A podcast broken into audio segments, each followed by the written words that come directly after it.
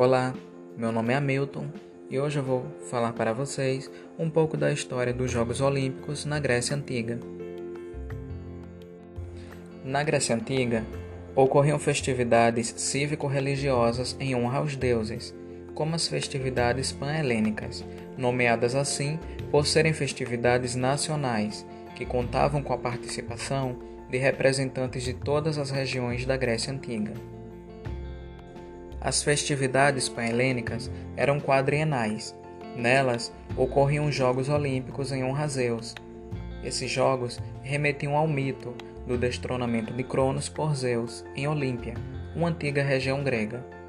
Segundo a mitologia, os jogos foram instituídos por Zeus para comemorar sua vitória contra Cronos.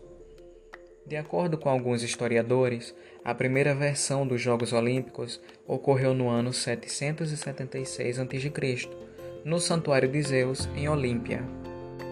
Aos vencedores dos Jogos Olímpicos era atribuído o título de Olympionikes, cujo significado é Olímpio Vitorioso. Além disso, os atletas vencedores ganhavam a coroa feita com ramos de oliveira, árvore consagrada aos deuses, especialmente a deusa Atena.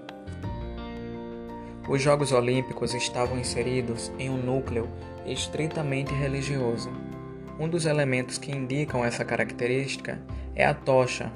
Na antiguidade, a tocha era acesa não apenas para indicar a duração dos jogos, mas para remeter ao fogo divino roubado por Prometeu e devolvido aos deuses em forma de culto perpétuo.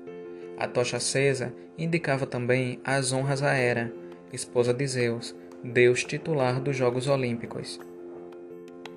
Algumas das modalidades dos antigos jogos eram estádio, do ano 776, luta e pentatlo, do ano 708, pugilato, do ano 688, corrida a cavalo, do ano 648, corrida com armas, do ano 520, e o Pancrácio, do ano 200, ambas do período antes de Cristo.